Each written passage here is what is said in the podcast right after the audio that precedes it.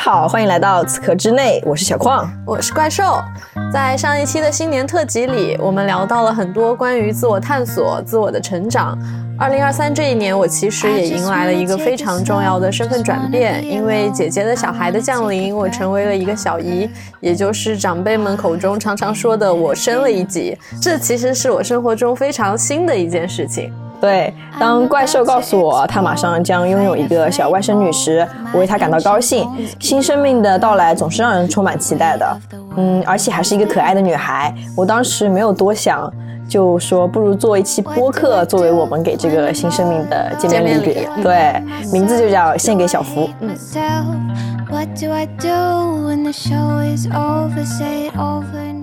其实说出这个选题的时候，我当时还不知道这期节目具体要放一些什么内容，可能是关于生命，然后关于成长，也关于女性主义。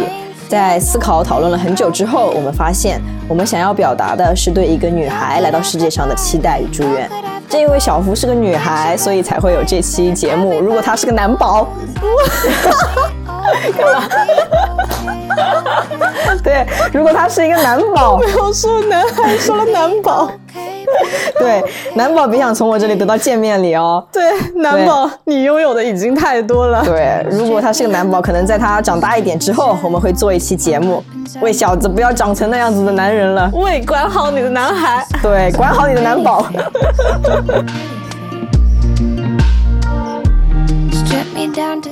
所以，当一个女孩来到这个世界上，当一个跟你有血缘关系的女孩来到了这个世界上，你的感受是什么呢？我的感受是，嗯，因为我姐姐可以说是我非常亲密的家人，我们一起长大，然后我觉得她也是我非常亲密的朋友。当你关注着她的孕期和生育，我对小福，或者说我们当时还不知道他是谁的时候，我们对这个孩子充满了期待。从他三个月大的时候，我就开始用拍摄的方式记录着，嗯，姐姐和她的一些变化。然后到我们开始了解到她的性别，知道她是一个女孩的时候，我现在回想起来，其实当时一瞬间我有过很多复杂和一种莫名的情绪，就是这个情绪里面混杂着期待和喜悦。当然也有忧虑和压力，因为相比起一个男孩，我突然意识到我和他将来的关系会变得更加亲密和深刻。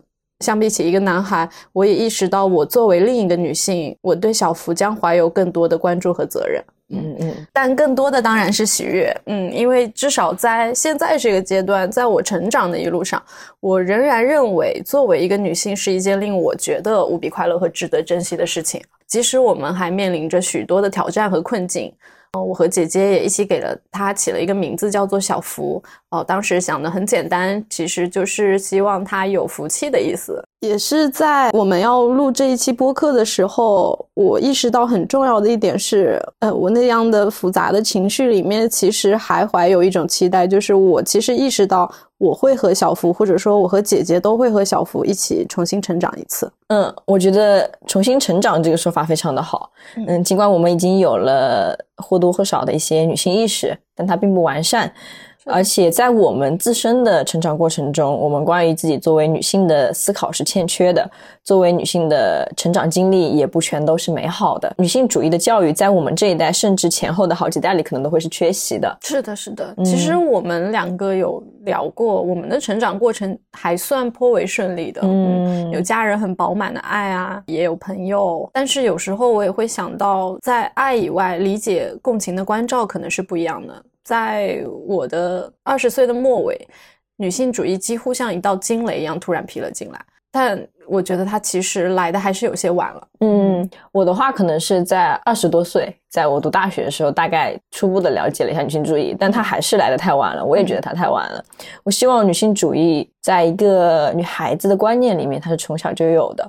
如果她从小就具备那样的视角，他看世界的角度可能就完全不一样。我们现在就生活在一种非常割裂的状态里。你在正常的一个当时你还不知道那个叫做男权社会的环境下生长了二十多年，嗯，然后你现在拥有了一个东西，你叫女性主义，那个角度你从来没有获得过，你突然之间拥有了，你看待你原来的生活。和你现在当下的这个生活，那种感觉非常的奇妙，非常的割裂。其实对我们来说，我们还是在重新去习得一些正确的思维。对，你会有那种矛盾的时刻。对，当你的生活的经验和你如今自己的价值观。是冲突的时候，你面对一些事情，你会觉得无所适从。它其实会让我经常在处理一些事情的时候感到一种艰难。就是作为一个成年人，我可以去强迫我自己记住那些规则，嗯，但是你心里的小孩有时候仍然会跳出来。那个时候，其实你是不知所措的。对对对，但是无论这个东西来得早还是来得晚。他总比不来好，对，就像上野千鹤子在他自己的书里说了，他离开了母亲之后，重新养育了一次自己。那我们其实也可以陪伴着小福，嗯跟你说的一样，重新成长一次，重新养育自己一次。是的，嗯在女性主义的层面，嗯，对。然后让我还感到特别高兴的一点是，怪兽你拥有了一个新的身份——小姨。小姨在我们心里其实是一个时髦的、叛逆的。新女性的代名词。最近几年，我的朋友有，她也是一个女孩子嘛，她有给我发一个类似于讲到小姨啊这种新女性的这些词汇过来。我们其实不知不觉已经活成了自己当时聊过的那一个小姨，或者说那一个姐姐。对，就她当时是就是自嘲嘛，说了一句。我其实就是那个家里的叛逆的姐姐，就是那个不知道在大城市里做着什么工作的人，也不结婚，也不愿意生孩子，回来的时候跟亲戚话也很少，然后显得对 脸很臭，然后显得非常不近人情。对，但是他们好像在另一种层面上过着我们所期待的生活，嗯，是那样的一个人。我自己是没有小姨的，就其实我们的成长过程当中出现过许多像小姨这样角色的人，哦，对我来说，她可能是小学我去参加夏令营的时候，那些高年级看起来充满了活力和善意的大姐姐，她们可能帮助过你，呃，也可能是在旅行途中遇到的一些勇敢的，嗯，选择放下稳定的生活去追寻未知的姐姐。还有就是，当我走入职场的时候，真心给我指引和教导的姐姐，嗯，其中就包括我的小矿小姨。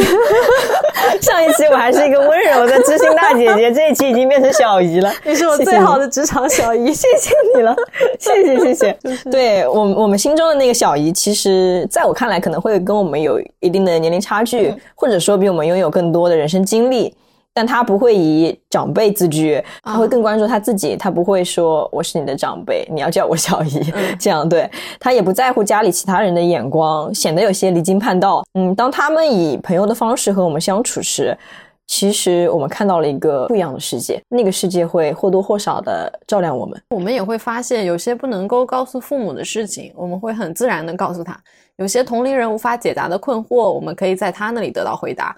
而有些我们正在经历的事情，他可能已经曾经经历过。对，这一次就让我们一起来当当小福的小姨。对对，然后其实听到这一期节目的观众也可以来试着当当小福的精神小姨。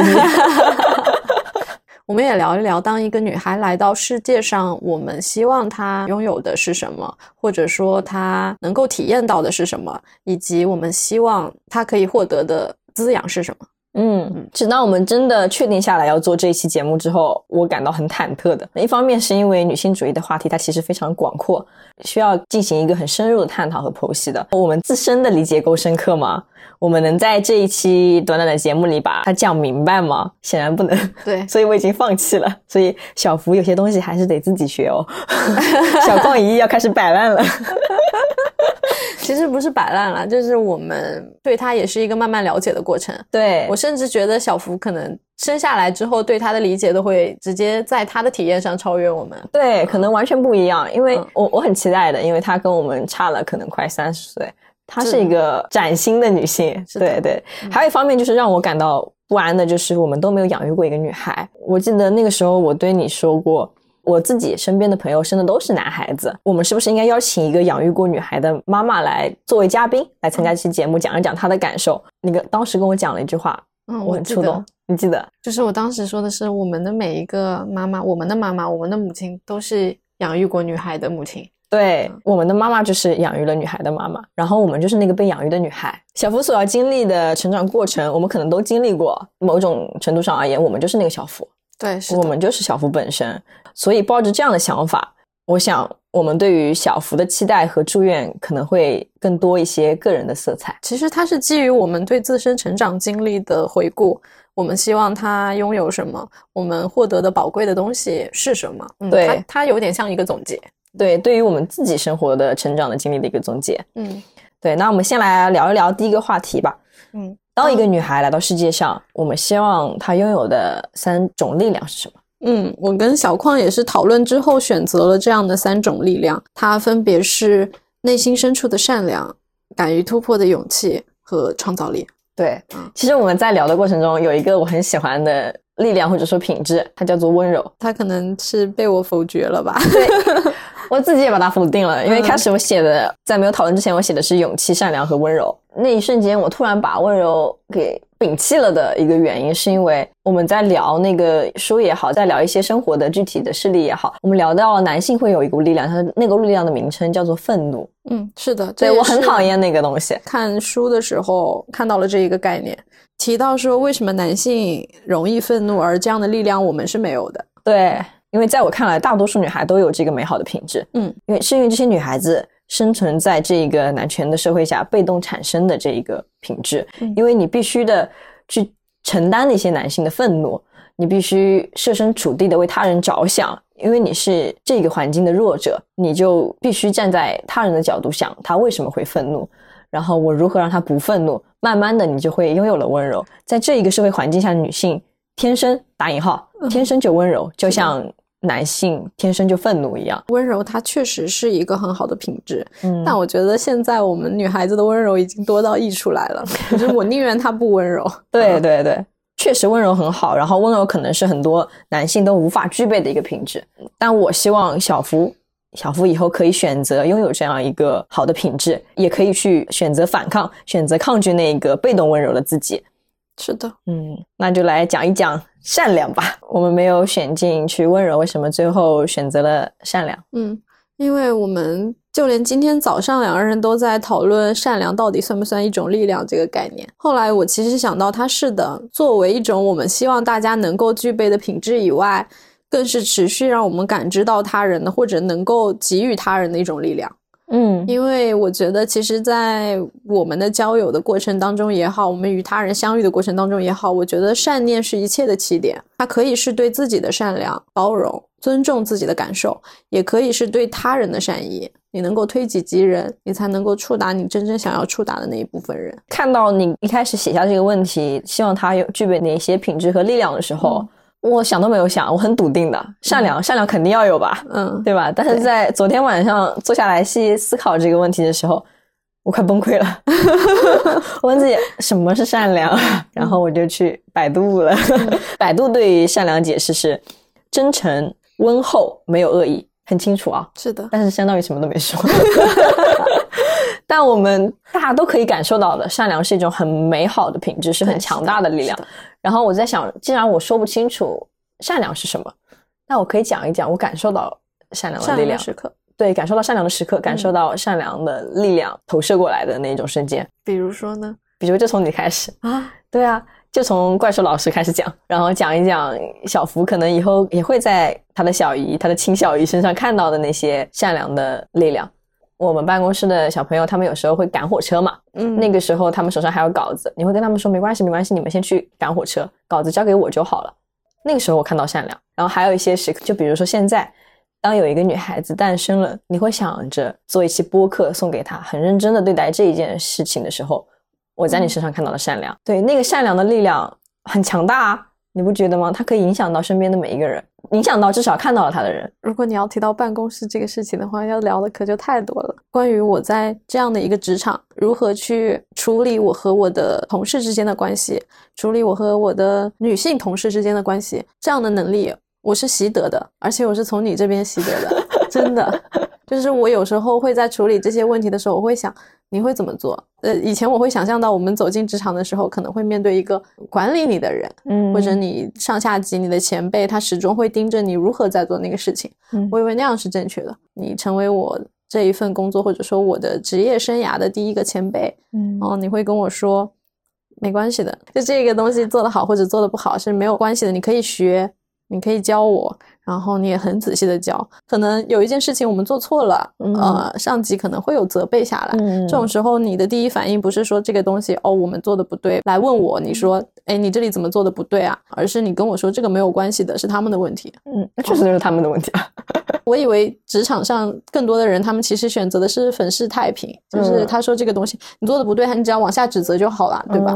而是那种时候，你选择我和我的同事，或者说我和我的一起做这件事的同盟站在一起，你会有那种感受。这个真的是我在职场感受到非常重要的女性力量的。我们用我们的善意去对待一个真实的人，那样的真实的善意其实是会流动的。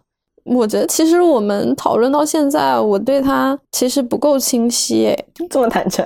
嗯，我对善良这个东西不够清晰，因为我当初的时候我写下的希望他能拥有的三种力量，我第一时间写下的是勇气，还有创造力。善良没有第一时间跳到我的脑海里来，就可能我直接的就认为善良这样的品质。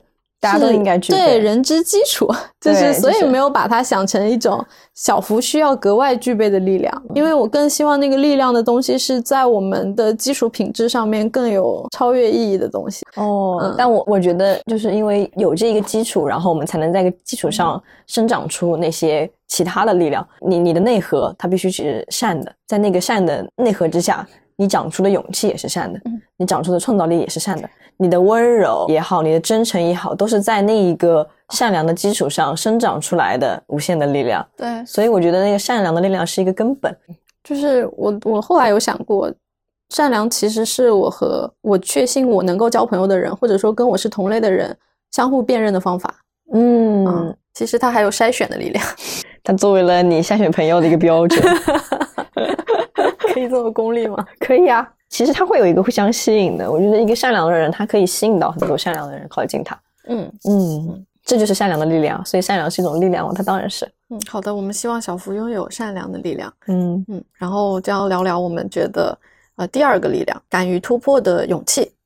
我想了一下，我们其实一直都有在讲述、描述勇气的可贵。从幼儿成长的时期开始，我们学习走路迈出的一小步，学习骑车的时候莽撞的冲出第一米，在这样的很多经历下面，都是需要勇气来支撑的。但其实我在仔细思索，为什么我会给小福写下勇气的力量的时候，是因为，呃，勇气是当我们面临挑战的时候，能否忽略身边的人，一心跨越自己的栅栏。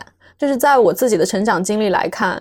作为一个女孩子，我们获得的警告太多了，就是女孩子不能做这个做那个，女孩子的思维就是跟不上，女孩子必须听话。就是我会经常听到很多这样的言论，即使我觉得我的家庭不是一个重男轻女的家庭，但你在社会上你一定能听到。所以我觉得勇气不是说我必须加入别人禁止女孩子加入的那个领域，而是认清那个挑战的意义，选择自己道路的勇气。就是小时候，我们不知道从哪里吸收了那些概念，会误以为女孩子就是不能像男孩子那样的，就可能是力气不够大，可能是思维不够敏捷，也可能是其他什么乱七八糟的也好，导致我们觉得有一些事情是没有勇气去挑战的。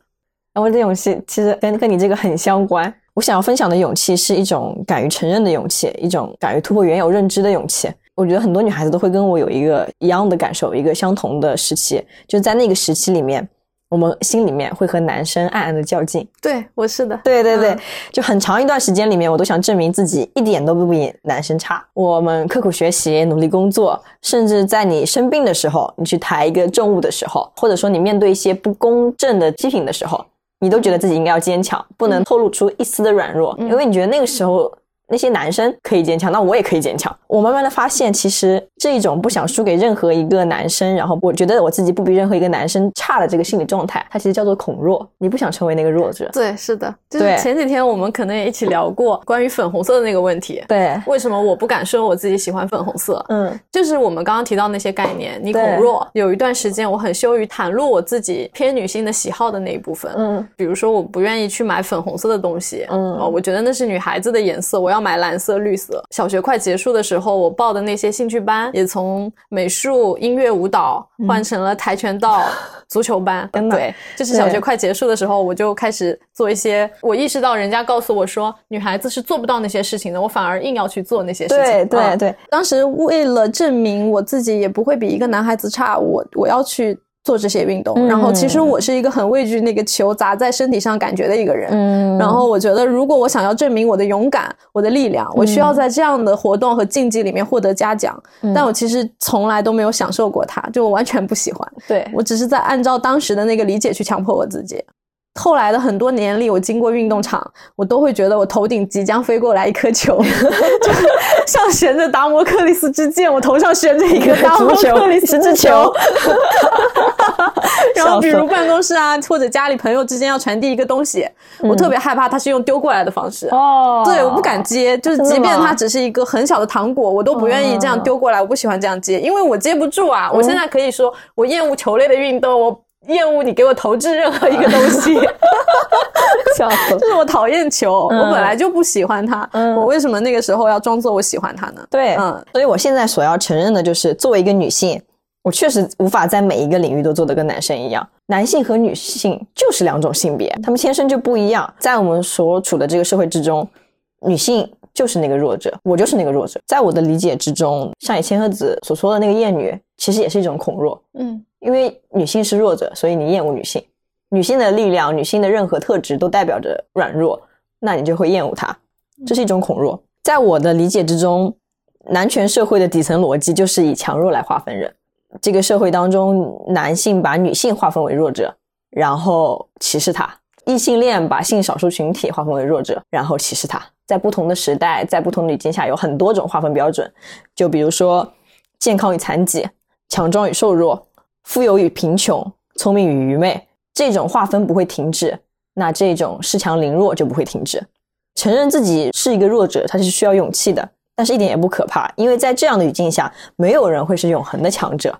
就像没有一个男生，他可以站出来说：“我不会输给任何一个男生。”没有一个男人做得到这一点，那你为什么要去强求那一点呢？对，是的，对吧？就在承认了我自己是一个弱者之后，我才能从这种我完全不认可的机制，又渴望在这种机制中获得一个正面评价的那种割裂感之中走出来，才能真正理解上野千鹤子他在东大演讲中所说的：女性主义绝非要让女性像男性一样，或者说让弱者变得像强者一样。女性主义所追求的是让弱者本身受到尊重。所以我们聊了这么多关于这个勇气的力量，嗯，我其实希望小福能够拥有这样的勇气，就是我对我自己的感觉和情绪能够忠诚，对它其实是珍视我们自己的需求，并且能够支持自己的那种勇气。就是定义自己的游戏，不是说不要和男孩比，或者说不要玩他们的游戏，而是说你想玩你就可以玩，你不想玩你就没必要去玩，不用被裹挟到那个机制中、那个秩序中去。你有你自己的可能性和你的标准，对，这是最重要的，就是执着的做自己，就是这样的勇气很宝贵。是我小时候可能没有，我现在渐渐的我在建立，我希望小福是能有这个勇气。对，所以我们写下了勇气的力量。所以就是我这边也有一些给小福的话嘛，就像。那个我们之前读的那本书《一间只属于自己的房间》里面，沃尔夫他其实有讲到这种不同性别之间、不同品质之间的斗争，所有对自己优越性的强调和对他人劣性的贬低，嗯，都是人类发展的小学阶段。对，是的。所以小福，如果无论未来你所要面对的那个秩序是多么的顽固的，无论它的外衣多么具有欺骗性，都不用害怕。是的。不要停止思考，把这种真诚的勇气拿去作为武器，一定会所向披靡。嗯，对，嗯。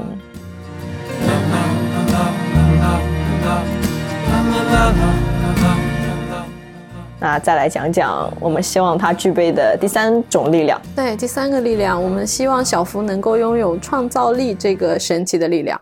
善良、勇气是我们向外的一种力量，而创造力其实是给内心的滋养。就是我们到了将近三十岁，我们在新年特辑里也有聊到，我们还在被创造力鼓励和唤醒。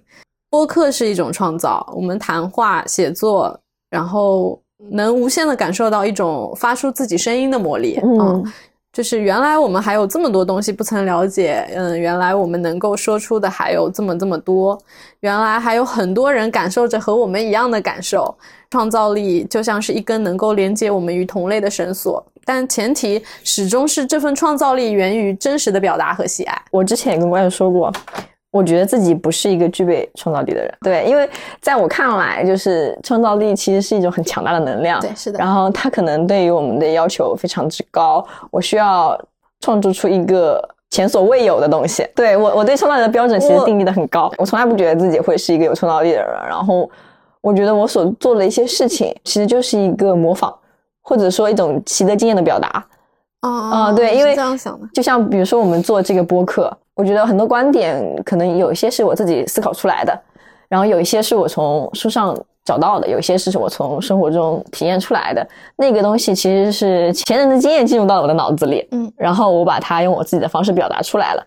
我觉得那也是一种创造啊，对。然后我一开始不确定这种东西能不能称作创造。啊。对，然后我前两天看到了一句话，很巧的是，我在翻以前的笔记的时候看到了一句话，那个伏尔泰说的，他说：“独特的创造力是指谨慎的模仿。”啊，对所以他帮你再肯定了一次，对，怪兽老师的肯定可能还不够强烈，需要伏尔泰给你呃，伏尔泰肯定我一下，我觉得 OK。对，虽然我我现在都不确定我自己有没有创造力，嗯但是在这个创作的过程中，我感到快乐。啊，就包括我以前大学里我会写小说，不管有没有人看它，等它写出来的时候，我就觉得哇，好棒，那个感觉很很爽。嗯对，，然后我自己的东西被表达出来了，是的，不说那个东西多么有创造性，但它是属于我的，就相当于它是我大脑里的东西，它原来不存在于这个世界上，对，对，它不存在它大脑之外的地方。现在我通过呃文字的形式也好啊，嗯。然后语音的形式也好，包括以前我还会跟朋友一起去拍一些微电影、一些纪录片，通通过那些画面、那些视频的形式也好，它展现到了这个世界上。这种过程，我们把它称作为创作。我在想，那时刻我感受到的快乐，可能就是创造力带给我的快乐。思维其实是一瞬间的，如果我们嗯没有记录和保留下来的时候，它可能就没有了。嗯然后我们现在能够用写的、说的各种形式把它保留下来，嗯它其实也很珍贵。可能它当时不一定是对的，嗯嗯，但它留下来，它就是创造的一部分啊。对嗯不管呢，他是还是他是对还是错，然后嗯不管他是一个优秀的作品，还是一个拙劣的模仿，对他至少他从脑海里面变为了现实。对对当我们今天要聊创造力这个话题的时候，前几天有一件很小的事情突然跑到我的脑海，可能已经快要遗忘这件事情了。嗯然后我想到这个话题的时候，我想到了创造力，在我很早的时候的小小的一件事情，嗯就是我始终觉得创造力是我的爸爸妈妈他们留给我的，或者说他们教育我的非常宝贵的一件事情。就是我前几天想起小时候非常离谱的一件创作，嗯。很平常的一个周末下午，嗯就可能是小学一二年级的时候，因为我的房间一面是满墙的书柜，然后一面是满墙的衣柜，还有一面完整留下来的很大的一面白墙，嗯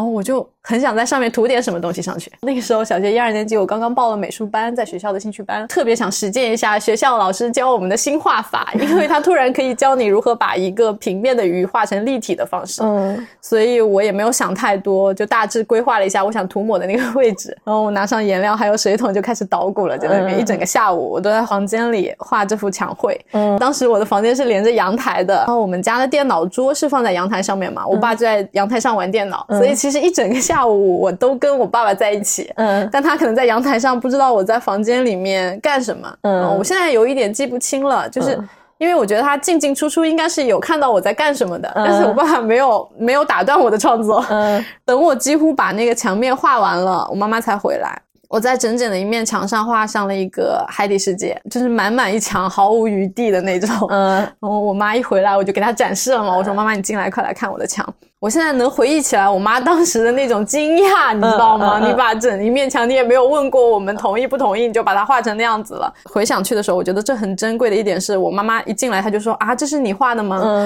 然后我就说：“对啊。”我妈妈当时对我说的话是说：“哇。”你这个水位也太高了吧，那个都要比我高了，妈妈在里面透不过气了，怎么办？我还要学会游泳。嗯，就这样子，很可爱。对，就是你感觉到妈妈跟你一起沉浸在这样的快乐里面。嗯嗯，然后包括后来家里会来亲戚啊，来朋友啊，爸爸都会非常骄傲的带大家看我这幅画。嗯他当时会很打趣的说：“我一下午都在阳台上，我都不知道他在干什么。然后我一下走过来，整面墙都已经全部画好了。”就会跟朋友这样讲，嗯就你能感受到他们对你的创作是一种支持和骄傲。嗯啊对，我的爸爸妈妈在创造力这一点上面，他们一直让我感受到我有权利去自由的决定这一间属于我的房间。嗯，太棒了嗯，这是属于你的房间。就是我觉得这件事情，它不一定是在说创造力有多么的奇幻，嗯而是我可以自由创造的那些记忆，真的给了我很多的滋养和保护，就从小时候一直到现在，并且创造力在现在，它让我始终觉得我们仿佛还有什么可以等待，嗯，就是始终你保持着新鲜，保持着憧憬，嗯，这个创造力，我希望小夫能够拥有，太棒了，嗯。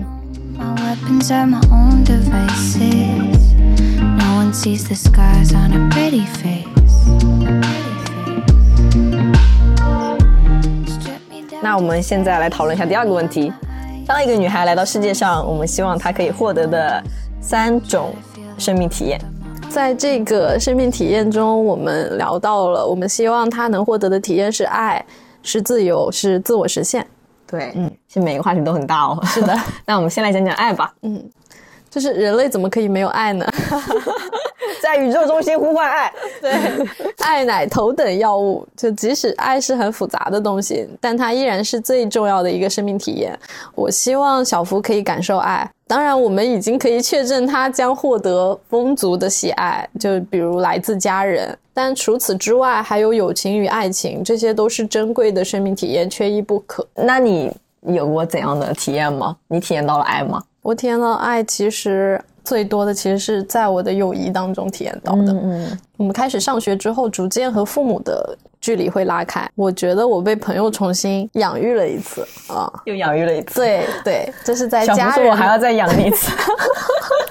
是的，就是这是在家人的爱或者爱情之外的一个重大的感受。嗯，我的生命体验里，朋友是最重要的一部分。我成为今天的样子，我很大的原因是朋友造就的。嗯。就是我很幸运的是，我成长的每一个阶段都获得了很多真诚和宝贵的友谊。前几天我们不是有聊到吗？就是觉得自己是女孩子，她真的太棒了的一件具体的事情。我觉得其实就是在这些我和他们交朋友的时候感受到的，感受到女孩子的细腻、温柔和体恤。但更重要的是，我确证女性身上有着更强大的韧性。就是他们展现出我在很多男的身上没有看到过的坚定和勇气，以及高度的责任感。在那样的友谊当中，我能感受到我们会为彼此的喜悦而喜悦，能够真诚的为对方祈祷，为对方期待，也会为对方的痛苦感到担忧和关照。这样的理解和信任，我觉得是很多男性做不到的，因为他们总想着竞争比较，而我们对对方的爱是一种群体性的共情。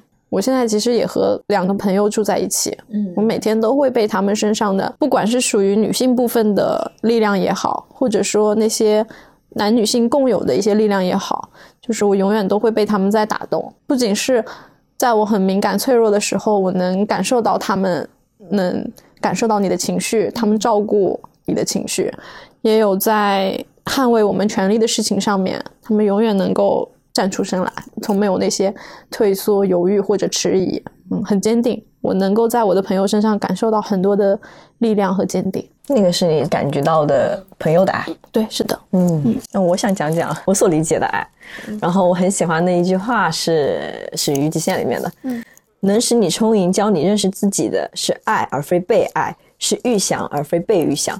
我希望小福所可以感受到的爱，是他从他作为爱的主体去爱。而不是爱的课题，就是我主动的去爱。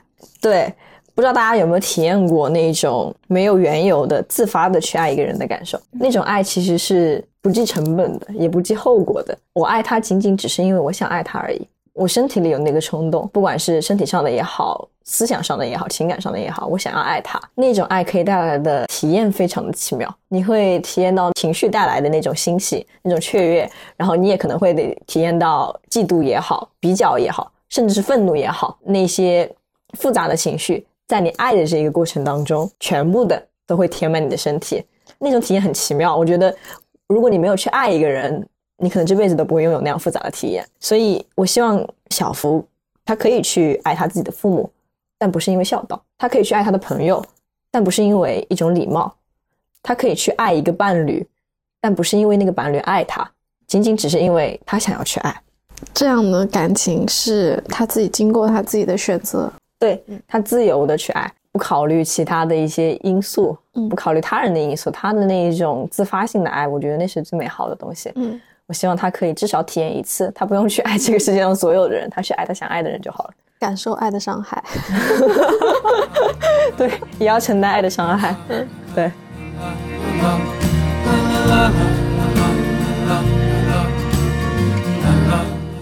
自由自我，自自由也太难了吧？什么是自由？我觉得其实我们刚刚聊到勇气呀、选择的时候、创造力的时候，我们已经涉及了自由。但因为自由太过庞大了，我们聊很多的概念，它其实都是自由。自由永远是一个相对的概念，我觉得，嗯，就没有无限的自由的，无限的自由，那些道德啊、法律啊都不会允许你存在的，对吧？我我们始终生活在一个圈子里面，一种秩序里面，但在这个秩序之下，我希望他可以去做他自己。我所理解的自由，就是一间只属于自己的房间，可能是伍尔夫他笔下的那个房间，也可能是你画画的那个房间。对，在这个房间里面，我们可以不被别人阻碍和打扰，做自己想做的事情，可能是写一部小说，画一幅画，可能是单纯的看自己喜欢的电影，听自己爱的音乐。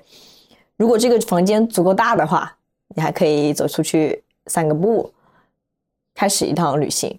这个房间的大小可能是物理上的，但精神上的自由，它不会被这个房间所阻碍住。与其说是一个庞大的自由，我更希望他在任何的一个阶段都能有自由感。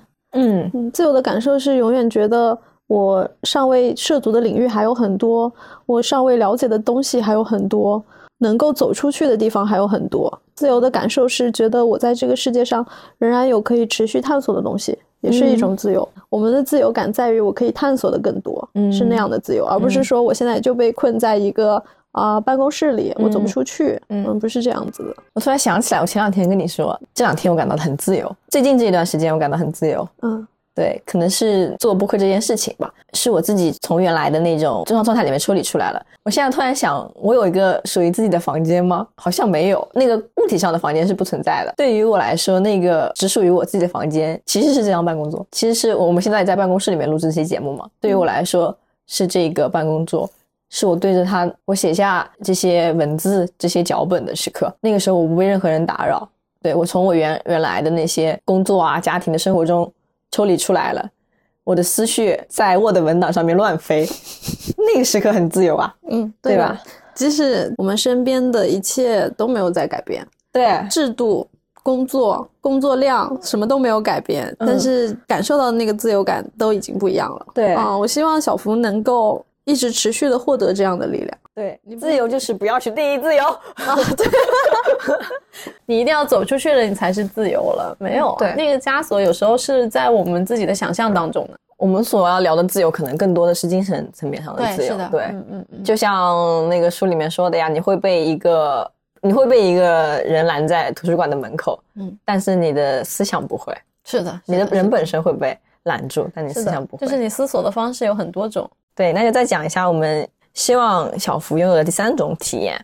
自我实现，对，嗯自我实现一定是最珍贵的一种体验。当你想要迫切的，或者说你想要达成一个目标，你想要完成一件事情，它能够实现的时候，是我们最接近自我实现的那一刻。即使我们的自我想要达成的东西永远在变，它随着每一个阶段，它都会变得不一样。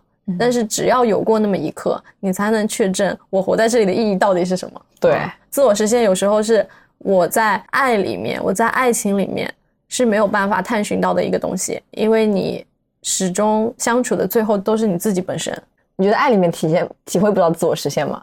我觉得可以。我觉得爱里面就是爱和自我实现这一个东西，比如说你爱里可以找到自我实现，嗯但它们是两种不一样的东西。嗯，那是、嗯你获得爱的体验和你获得自我实现的体验不一样。嗯，那是的我觉得是这样，就爱爱里可以有自我实现，对但是自我实现是相较于爱的另一种体验。那是啊，那不然我们还是分开来干嘛？对呀、所以所以爱里也可以有自我实现，但是如果你能在爱里寻求到一种自我实现，也很好。还一下子解决两个，对两个 KPI。对，就是，我觉得如果爱一个，想爱的人，我觉得爱到了一个想爱的人，就不管他爱不爱你，你爱了一个你想爱的人，我觉得那就是一种自我实现 我。还想着自我实现是你想爱的那个人，他也爱你。不不不不不，只要你爱了，你只要你敢大胆去爱了，我觉得那就是一种自我实现。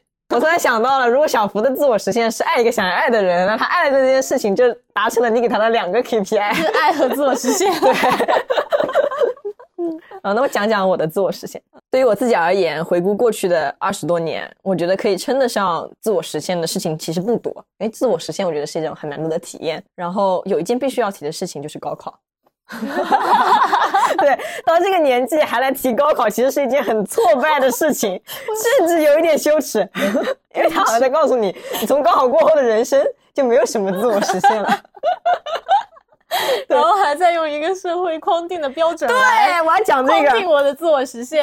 对对对对，是的。就如如果把生活比作为一个巨大的游戏，那高考就是这一个游戏当中规则最清晰、最公正的一个关卡。它让我们知道了付出是可以获得回报的。就一直以来，其实我在小学也好，在初中阶段也好，成绩算比较拔尖的。嗯然后在顺利的进入了重点高中的重点班之后，嗯我经历了一个巨大的滑坡，就是可能进去可能全年级前前几十名吧，啪一下就掉几百名，你知道吗？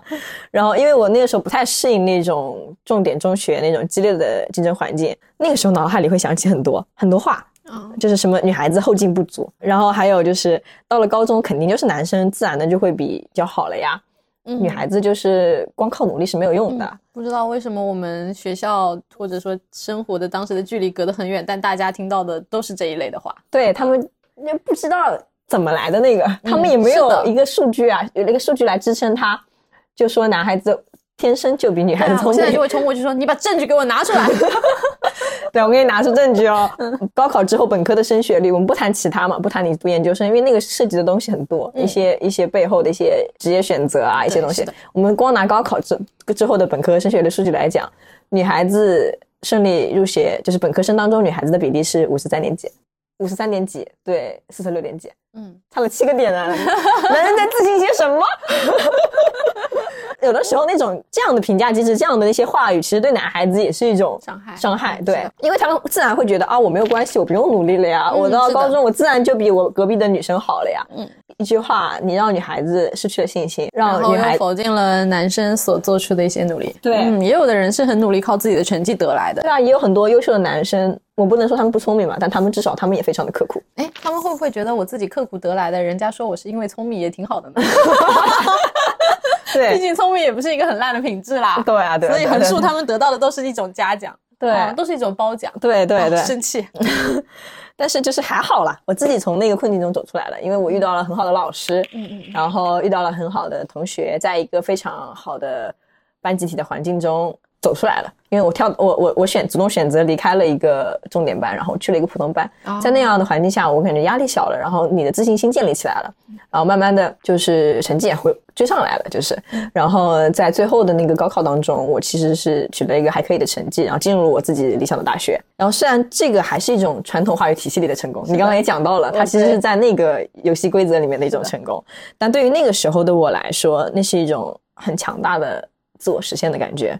到现在，你慢慢的经过，你通过经历、通过知识、通过思考了解到这个体系的运行规则和底底层逻辑，你会发现，让你感受到自我实现的其实不是那个分数，其实不是那一个名校毕业生的头衔，而是你在这个过程中你所获得的知识，你你所习得的技能，嗯你所获取的经验，那个对我来说其实是更宝贵的东西。就像我现在不可能再跟人家说，哎，我高考考多少分，我厉不厉害？嗯但是我我我只会在我的生活当中去运用那些我所学习的东西。哦，就是那一段时间留下来的东西，还是在我们身上。对就我们学会的学习能力也好，对啊、我们愿意去坚持付出的能力也好，嗯我们呃也会感受到努力就会有回报这句话。对，就是那些东西，你有了你自己的信仰。嗯，我们说信仰是什么？我觉得在这样一个信仰并不明晰的年代，我信仰我自己本身。嗯，这个自我实现的过程让我觉得生活是有价值的。又要讲到的就是不可能不讲到的，就是做播客这件事情，它也是一种自我实现，而且它是一种在传统的评价体系之外的事情。就仅仅是每一期播客做出来了，我们就有强烈的自我实现的感觉。不确定那个自我实现是不是一种大家听起来很哇塞的东西，但是对我来说，他们是很好的体验。嗯，自我实现一定是一件哇塞的事情，也因为它珍贵而稀少。我希望小福能够获得这样的体验，是因为这样的体验太过重要，但其实很多人没有得到过。对. I just wanna feel no pain, feel no pain, no pain. 接下来当一个女孩来到世界上，我们希望她能获得的三种滋养。对，第三个 part，我们列下了三个我们觉得很重要的内容，它是阅读、旅行和艺术啊。对，这也是我们想要带着小福一起去做的三件事情。是的，就是嗯小姨以后会带你一起去做的三样事。记得哦，不要画饼哦。知道小福之后会出生，然后你会想到，现在其实过年的时候，过年过节，长辈都会给小孩红包嘛，对吧？我们其实江浙沪这边渐渐的那种过年的那种流流行的这种仪式，或者说他的那个红包金额会越来越大。对，嗯，其实很期待一种方式是每年不再以红包的形式给到那个小孩祝福，就是原本我们给小孩新年红包其实是一种祝福，嗯，嗯那个时候我们觉得钱可以体现那个价值。当真正的我想要陪伴他长大的小朋友出现的时候，我不再希望我给他的新年礼物只是金钱。我想到小福要出生的时候。想到以后我会陪伴他长大，每年过年的时候我能给他准备一件礼物是很开心的一件事情。我其实很早的时候就会想，等到他开始能够阅读的时候，可能不是看得懂文字的时候，我就想要送他书。嗯嗯，从那种小小的画册开始送起，就是让他能够体会到阅读的珍贵的那些力量。前段时间我在家里整理东西的时候，感受到就是这个画册的神奇魔力是这样子的。我在箱子里面翻出了一本很旧的书，嗯，小时候我爸爸妈妈会给我买很多书嘛，嗯。它大部分是画册，图片比较多。有一本童话书，打开的时候我很熟悉，你你能知道那个是你看到过的人物和画面，嗯。但是那个神奇就神奇在我看到它的时候，我误以为那是我小时候看过的动画片。啊我当时第一时间就说：“诶，这个不是我看过的动画片吗？为什么它在书上？”所以其实我意识到，小朋友他会把你看到的那个静止的画面变成动画片，嗯，他会活起来。嗯我有一种记忆，就是我小的时候，他们我看到的这些人，他们每天都在我的脑袋里面跳舞。嗯就是好像是有公主的红鞋子还是什么的，嗯有这么样的一个童话故事。嗯嗯，因为隔了一段时间，我再打开，我有点忘记了。但是你看到那个画面的时候，你想啊，他们明明就是活着的人，为什么是在书上的二维的？嗯，因为他在我的记忆当中一直是会动的动画片，会说话，会唱说话，歌会唱歌，他们有他们的声音嗯，原来全都是小朋友的想象。嗯太神奇了！我那一瞬间就觉得阅读这件事情，也许不仅只是文字，嗯而是从我很小的时候，我两三岁的时候，我还不懂文字的神奇魔力的时候，书籍已经在影响我们了。嗯我一定要把握住那个时候的创造力和想象力。嗯我打开那本书，那个书封面刚好是金色的，嗯哇，你就感觉你想打开一个里面装满了宝藏的箱子一样，嗯哗一下打开，然后里面的东西，我说，嗯，怎么会这样？好神奇，真的好神奇。那我真的很遗憾。对，这是人的记忆。，对我很遗憾的是，就是我小时候其实是没有一个阅读的习惯的，嗯我是到很很大以后才来开始嗯阅读这件事情的。嗯对对，当小学的时候吧，我们不说更早之前，因为那个时候在早之前可能物质条件也不是那么的丰裕吧，嗯我的家庭我们家庭可能不太一样，嗯嗯，小时候家里面条件没有那么好，然后嗯那个时候。大人也没有那样的意识要给你买很多绘本啊，这样的可能是一些很普通的一些故事，但是我那时候也不感兴趣，然后我就没有去读。在小学里，大家都已经开始读四大名著的时候，嗯我热衷于台湾偶像剧。小学，对，我小学在看台湾偶像剧，嗯然后所以到现在我都没有读完四大名著。真正开始有那个阅读的习惯是到初初中里的时候，嗯然后我就开始阅读，从一些课本的一些配套的一些阅读材料开始读。嗯，读完了没东西读嘛，你就会去图书馆里去翻哪些东西能读，或者自己去书店里买。那个时候我就开始读小说，读的最多就是村上春树。我为什么一定要读小说呢？其实就是因为它那个情节性的东西，它能吸引住一个孩子。那个年纪的我们，他没有办法去读一些特别晦涩的知识性的内容、一些理论，你只能读一些情节性的东西。嗯，还是在里面寻找一种乐趣。对，寻找乐趣。对我读到村上春树的，我不记得是哪本书了，可能是《斯普特尼克恋人》吧。你其实不太懂他其实写的那些东西是什么，但是你得到了一种感受，一种感觉，就是他描绘的那种关于孤独的感觉。那个孤独不是你身体上的孤独，是你觉得这个世界上一个人也永远都无法理理解另外一个人。我也不确定是不是那本书里面的。他说，所谓的理解其实是误解的总和。啊，对，然后还有他描绘的一些景致，站在一个河口的入海口，看见河水不停的奔涌直入海，为什么就会感到如此的孤独呢？嗯，大概是这样的描述。那一刻我真的感受到孤独，是那种你自己心里面的那个情绪。那个坐在课桌前读书的我，身边还有好多好多的同学，但是那一刻我感到那个孤独。那个孤独是是你从心里面散发出来的，你曾经自己有过的那种感受，跟他的文字相印证了。嗯你觉得哇，原来有些东西我讲不清楚是什么东西，东西是可以被文字写下来的。对，原来我和一个远地方的一个日本大叔嗯会有同样的感觉、同样的感受、同样的情绪，那个是阅读带给你的感受，嗯特别的神奇。嗯所以我后来就开始看嘛，我把他所有的书都看了，基本上那个时候长篇小说都看了，他的其他东西我看不进去。对，我把他长篇小说都看了，然后再后来，因为可能习惯了那些日本文学的写作方式，我读了很多日本作家的书，然后包括什么川端康成啊，然后太宰治啊这样的。有一段时间，后来可能到高中、大学的时候，特别沉迷于推理小说，也看了很多日本推理小说作家的那些书，然后遇到了一个另外一个我非常喜欢的作者，就是一坂幸太郎。他是写那种推理小说的，但是他会用那些特别严密的逻辑去写一个内核很浪漫的故事。比如说《金色梦想》，他讲的是人与人之间的信任，他用那些严丝合缝的推理来表达一种很浪漫的情感，一种无条件的信信任，那种他描绘的世界特别的美好，所以我特别爱他的那些书，又把他的书都看了。你你一定要去看一下那个人的作品，因为我觉得他是一个推理小说的中的摇滚歌手，对，一个复杂一个和谐能融合在一起、啊，对，一个朋克的推理小说家，好的对，很有意思。另外有过的一次非常强烈的读书的体验，就是当我到大学之后，我选了一门课叫做性别与社会，听这个名字就知道了，女性主义的东西要来了。是的是的对对，在那个课上，我们读了波伏娃的《第二性》那本书，对于从来没有阅读过社会学著作的我来说，其实特别的艰涩难懂。嗯它特别的厚，特别的长，但是我就是有的那个冲劲，就开始阅读之后，你会一下子想要把它读完，停不下来，根本停不下来，给我打开了一扇新世界的大门。从那个书里面抓住了一些女性主义的激光片语，那些观念、现实论据，让我真的跟你刚刚说的一样，被雷劈了一样，振聋发聩。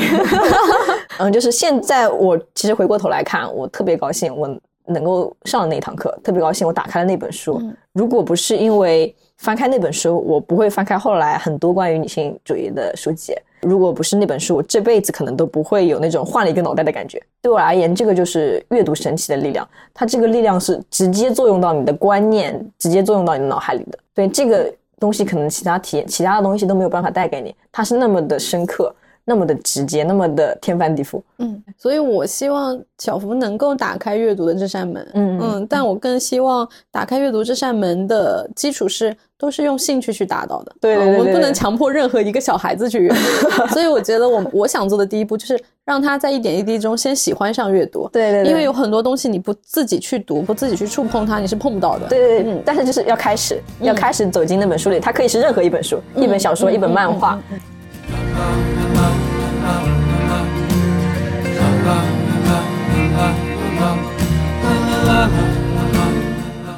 接下来就讲讲旅行。旅行。对，很想很想带着小福做的一件事情，就是和他一起去旅行。对，是的，带小福一起出门玩。其实我是最近才慢慢的明白旅行的意义的。对，小时候也会去旅行啊，会更热衷于去打卡一些景点，买一些纪念品。那种时候追求的其实是一种到此一游的仪式感，对吧？对。但近几年的旅行让我慢慢发现，就是还是那一句，人生最重要的就是感受。这句话出自哪里？请听上一期。谢谢你打的广告。对，在旅行的过程当中，你会因为一盘好吃的菜而哇哇乱叫，然后你会因为看到火车上的朝阳而感到自由，你会因为听到周围不同口音的普通话就感到世界焕然一新了。我现在所理解的旅行的意义，其实就是旅行可以帮助你跳脱出习以为常的生活框架，去和世界接触。当我们身处在日常的生活之中，其实会慢慢的减淡对于外界的好奇心和洞察力。然后，但是当你出去旅行，你可能只是到了一个邻近的城市，你就会对那里的一切都好奇。呃，他们这里的行道树原来是这个，街边居然可以摆摊哎，他们这家奶茶店我在杭州没有见过，所以，你会心里面有各种各样的想法，那样的感叹。当然，去到更远的地方，去风土人情完全不一样的异国他乡，那样的冲击和好奇可能会来得更强烈。就像我其实一直生活在江南的这个小地方嘛，看惯了这里比较秀美的湖泊和丘陵，我就特别渴望那些辽阔的景致，想看大海啊，然后想看高山啊，对那样的东西，确实当我看到它们的时候，那个冲击力是巨大的。但是如果没有那么远，没有那么辽阔也没有关系。我现在觉得，只要你去旅行，只要你跳出这个日常去看待这个世界，就会收获不一样的景色。我们其实把旅行当做与这个地球交互的一种方式。聊了这么多，除了自己的感受、自己的情绪、自己与他人的关系以外，我们会发现。亲爱的小福，我们住在一个非常广袤的宇宙里面，对我们只生活在这样一个美好的地球上面。对 嗯，它它作为一个地球家园，排除了人类给它所留下的这些建筑以外，它还有很自然、很广袤的景致。小时候的话，我们爸爸妈妈会带着我们做家庭旅行，嗯会去周围的。会去景点打卡，看一看黄山，爬一爬泰山，会这样子以这样的旅行方式去探索这个地球。或者说，当时我觉得很有印象的一件事情，是我妈妈很执着于要带我们出门，因为她觉得女孩子要多去看外面的世界，嗯所以爸爸妈妈会带我和姐姐一起出去玩。他们觉得一个人只有跑得足够远，看得足够多，他才能够对生命有完整的了解，或者他以后会是一个更拥有勇气和勇敢的人啊。那个肯定也是一个很宝贵的成长经验和成长体悟。嗯大了之后，嗯，嗯我跟朋友的话，我们的旅行大多数变成了每年定期会去山里徒步一两次，嗯主要是现在的假期时间也变短了嘛，然后就会去山里休息一段时间，就是想要去找一找自己和自然的连接。到山里去的时候，会花大量的时间在行走。我发现其实行走也是一种冥想和对话。嗯当我们走在山林里面，我们其实交谈不会很多，大家一前一后走嘛。然后你能感觉到你的脚踩在土地上的感觉，踩在树枝、树叶上的感觉。你会认真的去观观看一棵大树，大树身上的上面的纹路，或者其他的地方有生长出来的一些菌类。你会去观察一颗小小的蘑菇在森林里，然后你可以听到森林里的回声，然后你可以听到风穿过树叶的声音，一切都非常的美妙和神奇。我突然从很繁忙的生活当中停下来了。我们有一次在山里待了很长的时间，然后到了一个非常大的草场上面，我们就躺下来了，在那里躺了很长很长的时间。但是大家都静静的，没有互相打扰。我就坐在那个地方，感受到风吹过来的声音，然后你会想平常生活当当中的事情。那时候，我觉得其实一切都变得更加的广袤了，就像我躺的那个地方一样，变得很宽广。然后我们就在那边画，把当天我看到的风、我看到的牛、看到的羊，还有树啊什么都画下来。就是那一个时刻，我觉得其实是一种高峰体验，很舒服，真的很舒服。你能够感受到一种无限的平和和平静，嗯嗯，然后你也能感受到世界，或者说抛除开钢筋水泥的城市，那一个我们真正的养育了，从最早的时候开始养育生命、养育动物，我们也是动物嘛，嗯就养育动物的那个世界是如此的充满了生机和活力。嗯嗯，它真的有在抚慰我们，那个感受很难在日常的生活中体验到。你真的只真的只有站到那个地方，你才能感觉到你和土地其实是有链接的。我觉得这东西没有那么玄乎，就当你真的去感受一次的时候，你会发觉它存在的。对，去旅行也是一种感受。我觉得跟嗯。那个、那个跟我在书里面读到的孤独感有点相似，就是当你面对河流狂狂的入海的时候，嗯。当你在芬兰看到一大片的冰川的时候，嗯嗯，那个时候你会觉得自己的渺小，对，是对，你会觉得在这个这么广博的、这么宏大的自然之上，人又代表了什么呢？是呀，对啊，就是确证这个自身之外还有更广更阔的的世界对对，是的，那个世界很大很辽阔，你可以纵情的去探索。嗯嗯，对对对对对那样的体验是没有办法在书里找到的。对对对对对，嗯会的会的。我们后面也会提到艺术嘛，包括阅读。阅读其实如果说是一作作为文学作品的话，它也是一种艺术。呃，是，对，但旅行我们要接触的是这个自然，嗯自然的话，我把它看作是宇宙的艺术，那个是人的所有的艺术的总和都没有办法与之相比的。是的。那我们就 再来讲讲人的艺术吧，讲讲那些不能与之相比的。在他开头之前，先跟他说，你没有办法跟他比哦。但我们还是要爱艺术哦，小福。对，自然中能体会到的那一些东西很辽阔，但是你也应该去体会一下人类创造的。嗯，我想到有一点就是，其实大家会顾虑说，我如果没有足够的钱，嗯没有足够的时间，我其实不能去旅行。嗯但旅行有一个非常伟大的替代品，就是电影。艺术，对，对，就是就是，如果我们以想要先以低成本的方式去感受一下旅行，嗯呃，我们当然可以选一个短途出行，周末节假日啊，嗯它也许不需要花很多的钱。嗯我们鼓励大家可以勇敢的去旅行，选择旅行。嗯但是当我们没有太多的时间，还是想要让我们的精神得到一个放松的话，电影其实也是很好的方式。然后等以后出他在他那个时代肯定有那种什么 VR 眼镜，不用他那个时代了，过两年就有了，戴上那个可能体验更加的直观。对对对，谢谢科学技术，科技改变生活。其实说到艺术，我最先想到的就是杨德昌的那一句：“电影发明之后，人类的生命至少延续了三倍。”其实不只是电影，其他艺术也是一样，他们都丰富了我们的生命体验。我想每个人都会有他喜欢的艺术吧，嗯，就可能不用把它想得太宏大，然后那么太高级，或者说有门槛这样的。它可能只是一首歌、一幅画、一场电影、一次舞动。嗯，我们在别人的艺术作品里可以体会到他人的感受，在自己参与艺术的过程中，也可以释放自己的情绪和思想。然后，我想特别想讲的其实是，今年我们不是去了很多音乐节，啊，嗯，的，对，然后 live house 演唱会，感受到了音乐这一种艺术的力量，就像你在苏打绿的现场感受到了相信。对我都不用讲音乐给我带来的力量是什么了。你就单纯的讲相信这首歌就可以给你带来很大的力量。对对，然后像今年我有一次很神奇的体验，就是在那个日本乐队 Mizume 的那个 live 的现场，随着那个节奏感很强的鼓点，主唱很有少年感的那个嗓音响起来，我那个时候闭上眼睛了，嗯然后我闭上眼睛，我居然有了恋爱的感觉。啊，就在那个音乐里面，对，而且对，闭上眼睛，我那个时候我感觉到了很纯粹的那一种恋爱的感觉。然后其实快乐冒着粉红色泡泡的那种嘛，我觉得是绿色的泡泡，苏打水。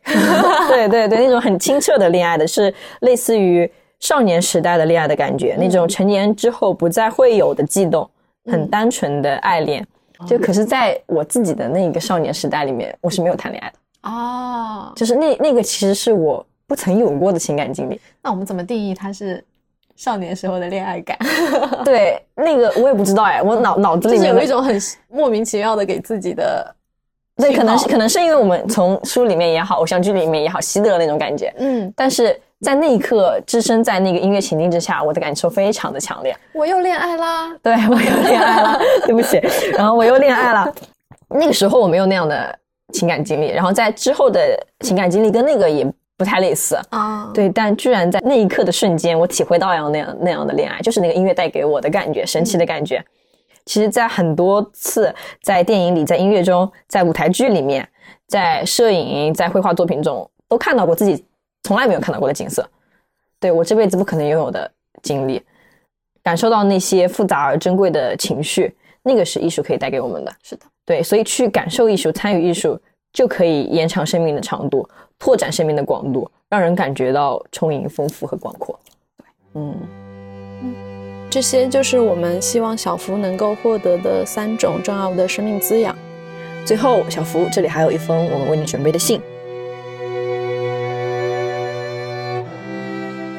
亲爱的小福，你好，今天你已经来到这个世界十二天了，但我们的相遇可能发生在更久之前，在帮你拍下第一张照片的时候，第一次听到你心跳的时候，第一次触摸到你在妈妈肚子里翻滚的时候，我就已经在想象和期待着我们的相见。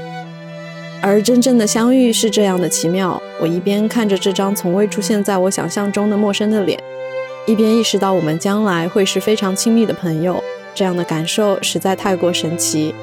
你出生的这一年，我和你的妈妈一起步入了二十八岁，我们一起长大，一起陪伴着彼此走过了很多的生命旅程。你的到来让我们欣喜，也让我们得以想象自己是如何到来的。我们的妈妈是否也经历了十个月的不安和欣喜？我们的爸爸面对那个小小的身体，是不是也这样手足无措？还有那些可爱的人们，是否也会对着襁褓中的我们傻笑、发呆好久？而与鲜活的你相比，所有的想象都失色了。很高兴你是这样一个健康和强壮的女孩，大哭时涨红的脸，挥动起来有力的脚丫，好奇的眼睛和柔软的小手。你是这样的心，这个世界在你的眼里好像也是这样的崭新。这个下午，我们经由自己的经验和想象，为你偷偷准备了许多期待和祝愿。不知道你会在几岁的时候能够开启这一份长长的留言，但在最后，我们想要告诉你，所有的经验和期许或许都不重要，包括我们对你说的这些也一样。即使你会错过它都没有关系，因为重要的是用你的眼睛去看，用你的耳朵去听，用你的身体去感受，用你的脑袋去思考，去看山川，听风雨，去触摸每一块裸露的岩石，每一棵蓬勃生长的树，去置身书海，撞击文字与诗篇，去听色彩流淌，看音符跃动，抓住每一寸会逃离指尖的光影。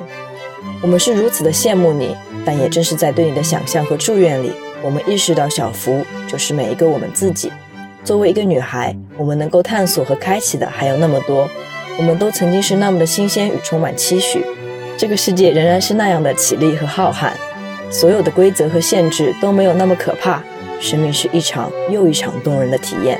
所以，小福，启程吧，去成为你自己。也送给每一个我们未曾谋面的小福。世界对我们来说仍然是崭新的。